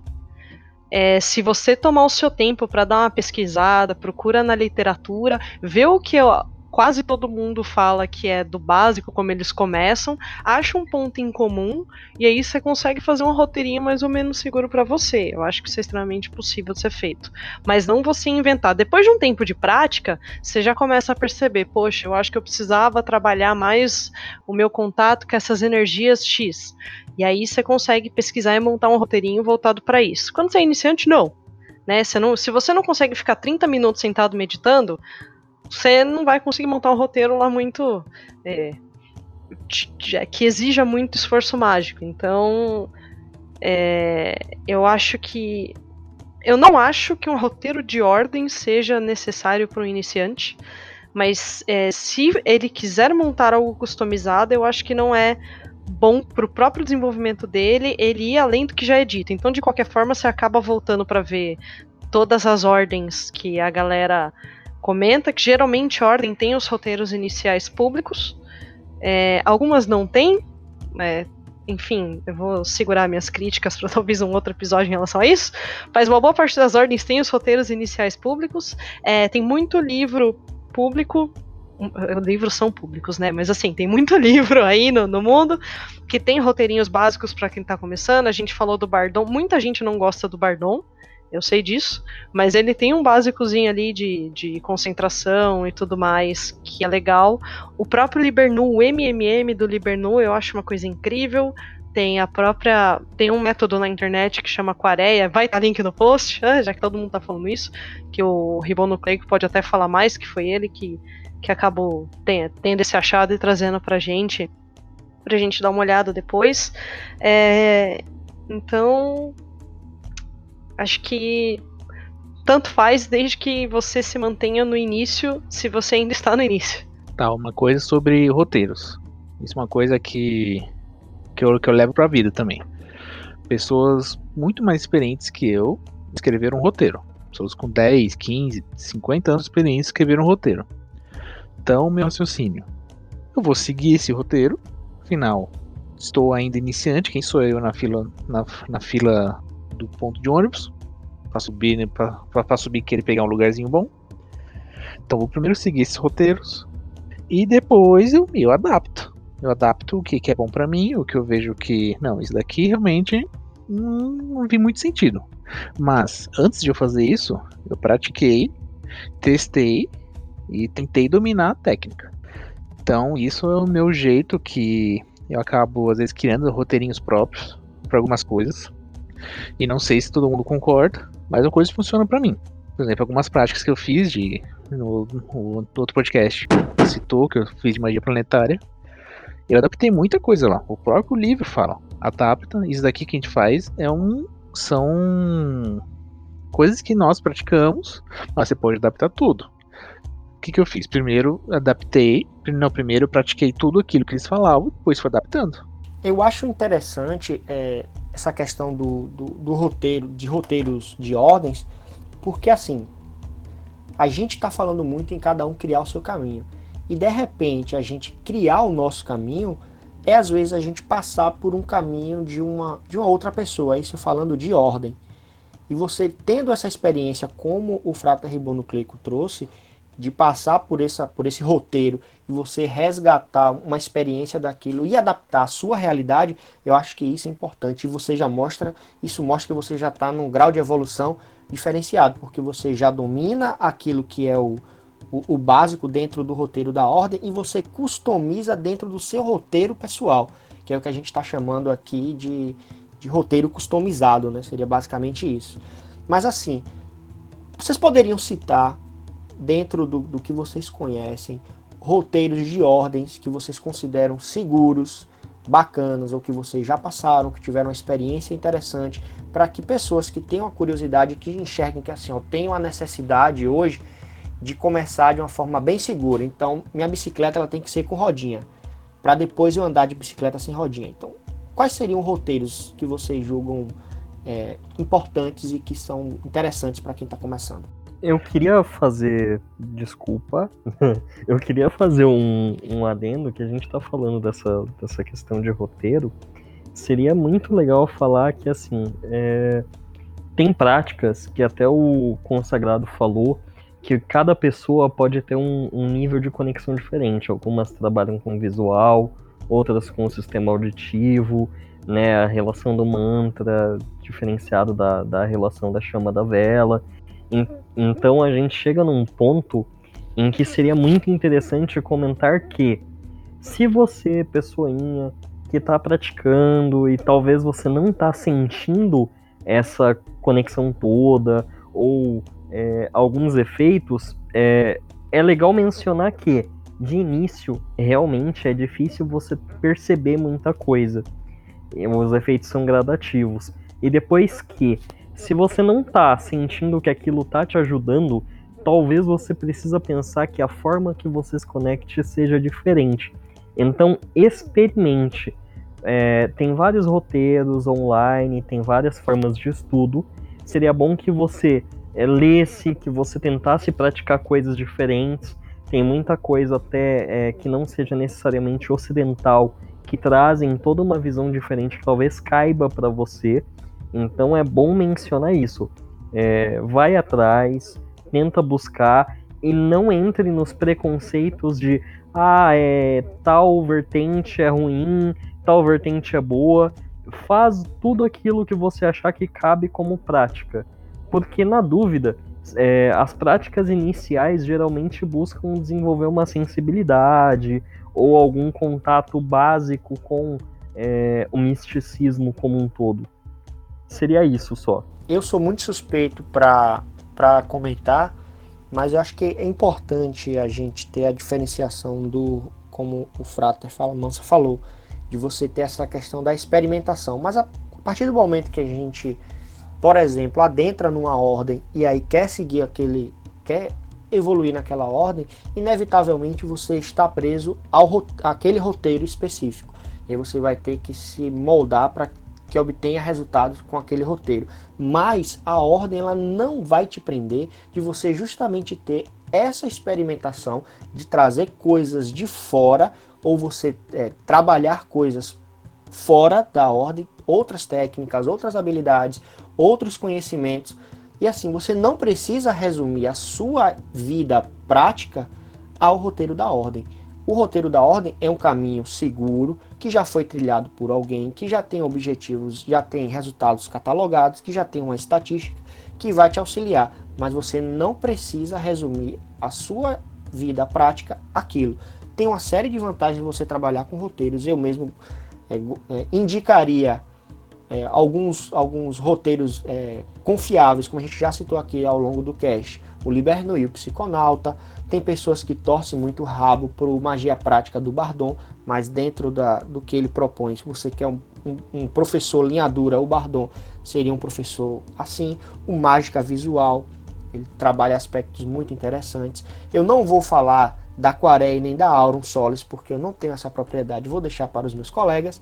Mas a Rosa Cruz é um que eu tenho muita segurança. Toda pessoa que me pergunta, eu indico a Rosa Cruz, porque eu sei que se você ainda está preso a um paradigma cristão, aí já falando da galera que abandonou o paradigma cristão. Mas se você está preso a um paradigma cristão, ele vai te ajudar, se você tem preconceitos ou é muito cético, ele vai te ajudar a desconstruir toda essa ideia dentro da Rosa Cruz Amor, que ela vai te ajudar a desconstruir essa ideia e, e te, te deixar é, suscetível e aberto a novos conceitos, a novas práticas, a novas experiências, de uma maneira sutil, um passo a passo, você andando com bicicleta de rodinha até chegar o momento que você tira a rodinha é, da bicicleta. Eu quero falar que eu tô sem palavras. É, molhei aqui as calças e, e é isso que eu queria falar, mano. Falou muito bonito, né? Ô Frata Rebondo Clico, comenta da Auron Solis. Tem que, esse cast tem que ter comentário da Auron Solis. Bom, você pergunta pra mim, eu que nunca entrei na Aurosolis, né? Mas. Tomou de graça. Não, brincadeira. É, Nunca entrou. Ah, não entrou ainda. é tá, tá nos planos, tá nos planos esse ano, vamos ver. Mas já pode comentar sobre o currículo em relação, pelo menos, à magia planetária. Então, o, o livro de magia planetária que eu li foi dos autores da. Foi dos grão-mestres da Auno Solis, Melita Phillips e Osborne, alguma coisa, não lembro o nome agora. Não é exatamente um roteiro. Eu não ia citar esse livro como um roteiro, porque na verdade. eu- minha interpretação de roteiro é um livro que vai te pegar o básico, vai falar, ó, esse vai treinar esse básico, vai fazer tal coisa, e se vai melhor, vai subindo de nível. Esse, esse livro não. Esse livro já começa com, ó, vai fazer suas ferramentas. Literalmente, ele, vai, ele fala pra você fazer suas ferramentas. Eu fiz e adaptei tudo. Que o próprio livro fala, ó, adapta. A nossa realidade é diferente da sua, faz do jeito que der. Então eu fiz isso. Já te coloca na prática. Na prática, eu tinha já que ter um, uma, minha visualização e concentração já treinada. Porque eu vou estar lá o prim- o primeiro ritualzinho que tem, ritual de preparação. Tenho que visualizar uma parede, tenho que girar no sentido anti-horário, levar essa parede com como se fosse a luz solar com, com piscando dourado, não sei o que. Ou seja, não é para quem tá começando, eu não recomendo nada disso. Não recomendo nada. Se alguém quiser tá, tá vai começar, quer pegar um roteirinho, ro- eu indico muito o Coreia. Eu, por recomendação, eu entrei no site, adorei o roteiro, conversei com a autora, perguntei se podia traduzir. Ela falou desde que eu não, não publicasse no meu nome, essas coisas, podia traduzir, então fiz um trabalhinho bem amador de tradução. E é um roteiro básico, que primeiro, o, o primeiro exercício é de, é de respiração, concentração, visualização, o segundo já começa tarô, o terceiro já é tipo tempo astral e bora. Pra quem, tá, quem tá começando, eu recomendo muito. O bacana de ter comentado sobre a Auron Solis que ela já te dá a liberdade, assim, te dá o direcionamento, mas ela já te diz que você tem a liberdade para adaptar e para moldar aquilo dentro da sua realidade, para que você não deixe, o mais legal é isso, para que você não deixe de fazer a prática. Você tem essa liberdade, vai adaptar dentro dos critérios que é importante, por isso que eu gosto muito também na Auron Solis, que você tem esse critério e você vai fazer essa adaptação, mas não vai deixar de, de fazer. E só colocando na escala, acho que o da Auron, essa, essa prática específica da magia planetária, na nossa escala ficaria entre 3 e 4, né? Que escala é essa? Escala Richter. É, eu não ia falar nada, mas eu entendi também. É, não, é, eu acho que assim, Isso só prova ele- que vocês não estão prestando atenção na porra do podcast, mas tudo bem. Ele, ele usou um cogumelo e, e ele falou: Ah, eu vou. Vou gravar o cast assim. Que mal que pode acontecer? Tô chorando de rir aqui. vai, e vai ficar na edição. É, bom, então deixa eu também já citar aí um roteiro de ordem, não sei se eu posso chamar assim, mas tem o Causa Jornada, que é um, um grupo que tem no Facebook, e eu não sei se é semestral ou anualmente eles fazem essa jornada e ele é praticamente um, um roteiro, assim, com acompanhamento, então você tem um reporte, você escreve como se fosse um diário mágico, e vão é, eles vão colocando diversas práticas em, em níveis, assim, né? Conforme você vai dando resultados, eles vão te colocando novas práticas. É bem interessante aí, quem quiser procurar no, no Facebook, é do Caos Brasil, chama Causa Jornada. Aqui entra uma vírgula sonora, viu? Então, como a gente já discutiu a questão da, de roteiros de ordens e roteiros customizados, e que o importante é que se você se sente seguro para buscar práticas dentro de bibliografias ou das de experiências com, os outro, com outros colegas e tal, e criar um roteiro específico, a gente já deu meio que um, um norte para vocês, para que isso aconteça, algumas práticas básicas, ou você pode seguir dentro dos vários roteiros que a gente já citou aqui, roteiros de ordens, tem uma infinidade de ordens, a gente não está aqui para julgar, as ordens, mas é a nossa percepção. A gente nem fala pelas ordens, mas é a nossa percepção e o nosso sentimento para com essas ordens, como eu citei a Rosa Cruz Amorque. Creio que seja uma extremamente confi é, é, confiável para que qualquer pessoa que está iniciando, até o tiozão é, bem conservador, consegue mudar pouco a pouco, porque é uma gotinha a gotinha ali que vai é, polindo essa pedra. Mas para a gente já encaminhar aí para o final do, do nosso cast, é, queria saber de vocês, meus queridos fráteres e soro, quais foram as práticas que vocês desenvolveram bem no início, bem rapidamente assim, ó. Primeira prática que eu comecei foi fazer isso. Pá. Minha primeira prática foi visualização. Entrei no site do Del Débil, vi lá, ah, visualização, deixa eu ver o que, que é isso. Aí comecei depois eu comecei a estudar, eu comecei a estudar mesmo, li o Carvalho, li Cabala Mística, aí eu vi que era da hora.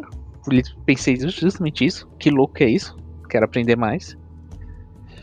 E comecei a estudar, não lembro o que, que era exatamente agora. Acho que era o Cabala Prática. Eu comecei a dar uma olhada, até que tinha lá o parte de, do ritual menor pentagrama. Aí eu, oh, vou tentar fazer isso aqui. E senti. E senti muitas coisas assim quando comecei a fazer. Realmente começou a dar uns efeitos aqui em casa. E com isso, aí eu resolvi estudar mais, aí eu entrei entrei na ordem do da, da, do Deb, o Arcana Arcanorum. Estou seguindo o roteirinho deles. Tô na Mork, sigo o roteiro da Mork, embora a Mork para mim é um estudo muito mais filosófico que prático para mim estudo escuto muito, muito mais a filosofia da Mork que as práticas em si, mas tô bem no comecinho. E outras práticas minhas eu tô pego aqui um pouquinho aqui, um pouco lá, tem essa de magia planetária que eu adorei. Foi graças a um ritual de ritual para Júpiter que eu acho que eu postou num grupo nosso que eu me interessei, porque tive umas visões muito doidas lá com Zeus no caso. E isso me fez isso me fez é, querer estudar magia planetária. Então agora um, tô, estou focando nisso. E é isso. Qual foi o. o quando você sentou para fazer a sua primeira prática, qual foi o, o sentimento, qual foi a, a, sua maior qual foi a sua maior dificuldade? Maior dificuldade na prática? É isso? isso na sua primeira prática. No, dia que você falou assim, eu vou começar a estudar essa bagaça, e você sentou e falou, oh, vou fazer essa primeira prática. Qual foi a sua maior dificuldade? Concentração. Concentração. Manter aquela imagem do cubo por mais de 10 segundos na mente. Mano, no começo isso foi tenso. Então já fica como uma dica para quem está ouvindo que se a maior dificuldade na prática mais básica é concentração, acho que a primeira coisa, como eu já volto a falar, antes de trabalhar prática e técnica, é trabalhar habilidade. Que aí sim você consegue desenvolver as práticas com mais tranquilidade. Frater Psicopombo, qual foi a sua primeira prática? Qual foi seu sentimento, suas dificuldades, quando lá no início da sua jornada ontem? Será que você já praticou? Ei, tá me tirando? é, sim, já pratiquei sim. Eu comecei pelo Libernu, é, eu fiz as práticas básicas do, do Liber MM, né? É, mas eu acho que assim, o que eu me empenhei mais foi na, na, Eu fiz a Jornada do Caos, apesar de eu não ter terminado. É, né? eu, eu me desenvolvi bastante aprendi muita coisa ali. E hoje em dia eu tô estudando um pouco mais de runas e outros métodos divinatórios. A gente pode falar sobre isso no, no próximo cast aí. Frater, é, frater consagrado, crossfiteiro, tirando as questões da academia ou do crossfit, qual foi a sua primeira prática e qual foi a sua maior dificuldade desenvolvendo que você poderia destacar para os nossos ouvintes? Ah, apesar de eu ter um sistema altamente visual para fazer tudo, é, a visualização sempre é mais difícil. É, por exemplo, eu tenho algumas formações de hipnose e eu tenho uma dificuldade absurda para fazer alucinação. Mesmo enquanto em auto-hipnose ou quando alguém é, faz o, a prática de hipnose comigo. Então a visualização para mim sempre foi difícil. Mas eu comecei com a visualização também, passei para é, as práticas de meditação, de mobilidade e acho que as práticas de banimento também foi uma das primeiras que eu fiz em, em casa. E a visualização é importante, inclusive, para a prática de banimento também, se você for levar em consideração, por exemplo, o, RMP. O RMP é altamente visual, então é importante treinar isso aí e focar. E eu acho interessante essa questão que o frater crossfiteiro lhe trouxe, é, que assim, acho que o primeiro ponto para a gente começar a prática mágica é você identificar aspectos de dificuldade no seu, no seu dia a dia. Então, se você tem dificuldade para se concentrar para estudar, se você na aula tem dificuldade para visualizar, para construir uma tela mental que o professor está falando, já é um momento para que você comece a se monitorar e o seu início seja justamente trabalhar esses pontos de, de deficiência que você tem. Porque você vai estar trabalhando, vou colocar assim, né? Seu aspecto profano na sua, na sua vida diária, no seu cotidiano, e você vai trabalhar nessa questão mais mágica. Assim, tô só dividindo por uma questão ilustrativa, mas que na verdade, para mim, é uma coisa só, o profano com o mágico, mas acho que você começar a identificar esses, esses, pontos de dificuldade no seu dia a dia já é o começo para que você inicie as suas práticas mágicas. Se você ainda está, depois de ter escutado o podcast todo, ainda está perdido. Mas diz aí, Frata Fala Mansa, você começou há 60 anos atrás, que o Frata Fala Mansa é um, um tiozão barbudo, meio carequinha, de óculos quadrado preto. Mas diz aí, qual foi a tua maior dificuldade na década de 60? É, eu comecei com, com exercícios mais voltados ao contato com, com os elementos de uma forma mais natural. E a dificuldade maior que eu tive foi de manter o faniquito no rabo. Eu era muito desatento, ainda sou um pouco. E nisso eu acabava ficando muito elétrico e não conseguia manter um estado de concentração ativo por muito tempo. Então, isso me atrasou em muitas práticas, até porque é difícil você meditar assim, né? Então, para mim foi essa questão de estar sempre muito elétrico, pensamento a mil. Então, até você diminuir essa frequência e começar a relaxar e entrar em estados mais é, tranquilos de consciência mesmo, mais silenciosos, acabou demorando muito tempo. E isso me atrapalhou, inclusive, em desenvolvimento com entidades, em práticas gerais, não só no início, mas depois também. Como isso não foi resolvido, acabou causando outros problemas. Bacana, interessante. E Soro Blabladsky, conta aí como foi tua história. É que falar do começo, assim, né? Um overview rápido da minha história, talvez em algum outro cast eu entre mais em detalhes. Mas desde pequena eu ia em, em, em terreiro e coisas assim, porque a, é, uma parte da família do meu pai sempre foi muito envolvido com banda, candomblé. É, algumas coisas aconteceram quando eu era pequena em relação a isso. A minha mãe teve as fases dela de, de se aventurar no, nos meios esotéricos, né? Então ela tinha tarô, revistinha. É, eu tive um tio-avô que ele era cigano. Então, quando eu tinha lá meus 10, 11 aninhos de idade, eu já tirava tarô.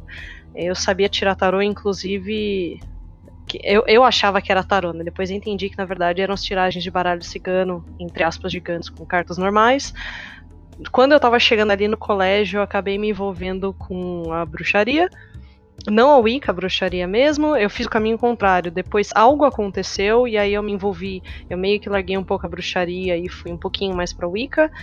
É, e aí eu perdi a memória dessa época, então eu não lembro muita coisa do que aconteceu no colégio, inclusive das práticas mágicas, e eu passei uma boa parte da vida sem praticar nada mais, tirando uma brincadeirinha ou outra com tarô. Aí, nesta nova fase, não faz muito tempo, resolvi voltar a estudar ocultismo por causa de algumas coisas que estavam acontecendo meio estranhas. Eu falei, ok, vou estudar. E eu resolvi me dedicar de verdade pelo Libernu ali, psiconauta. Comecei com MMM. É, eu cheguei a começar o processo até da IoT, Só que no meio desse caminho, por causa das práticas, ah, detalhe, tá? Eu já, eu já meditava fazia muito tempo. Então, meditação para mim hoje, entre aspas, é um negócio muito tranquilo de fazer. 30 minutos, 40 minutos, uma hora de meditação.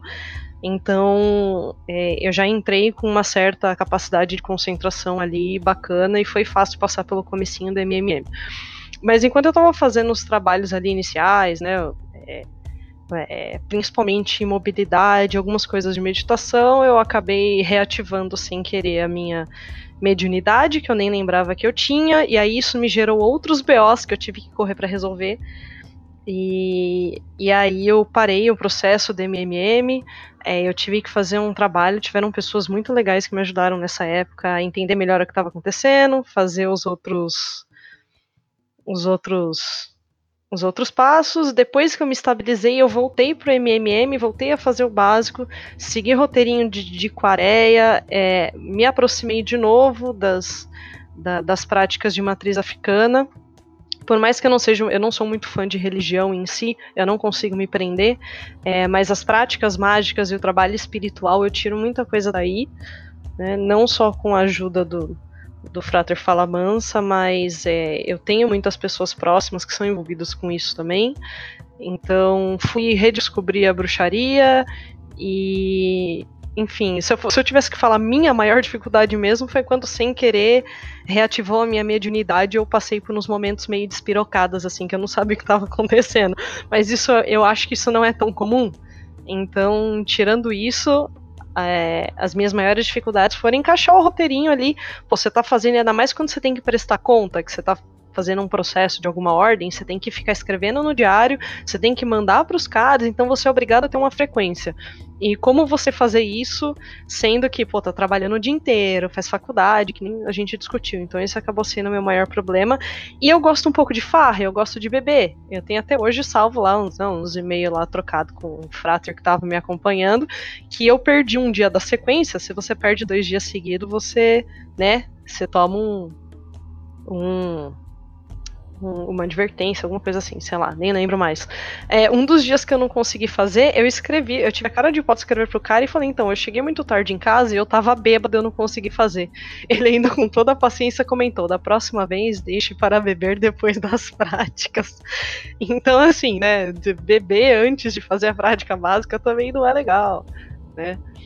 Mas... É nessa nova fase aí foi meditação e mobilidade, e a partir daí foi contato e trabalho com energias e o lado espiritual também, né? Aproximações, é muito tarô, eu uso muito oráculos, principalmente tarôs, oráculos do ar, é, e estou com uma pezinho, um pezinho ali meio que sem querer na entre aspas gigantes café mancia, por outros motivos, fica para outro cast aí para comentar também.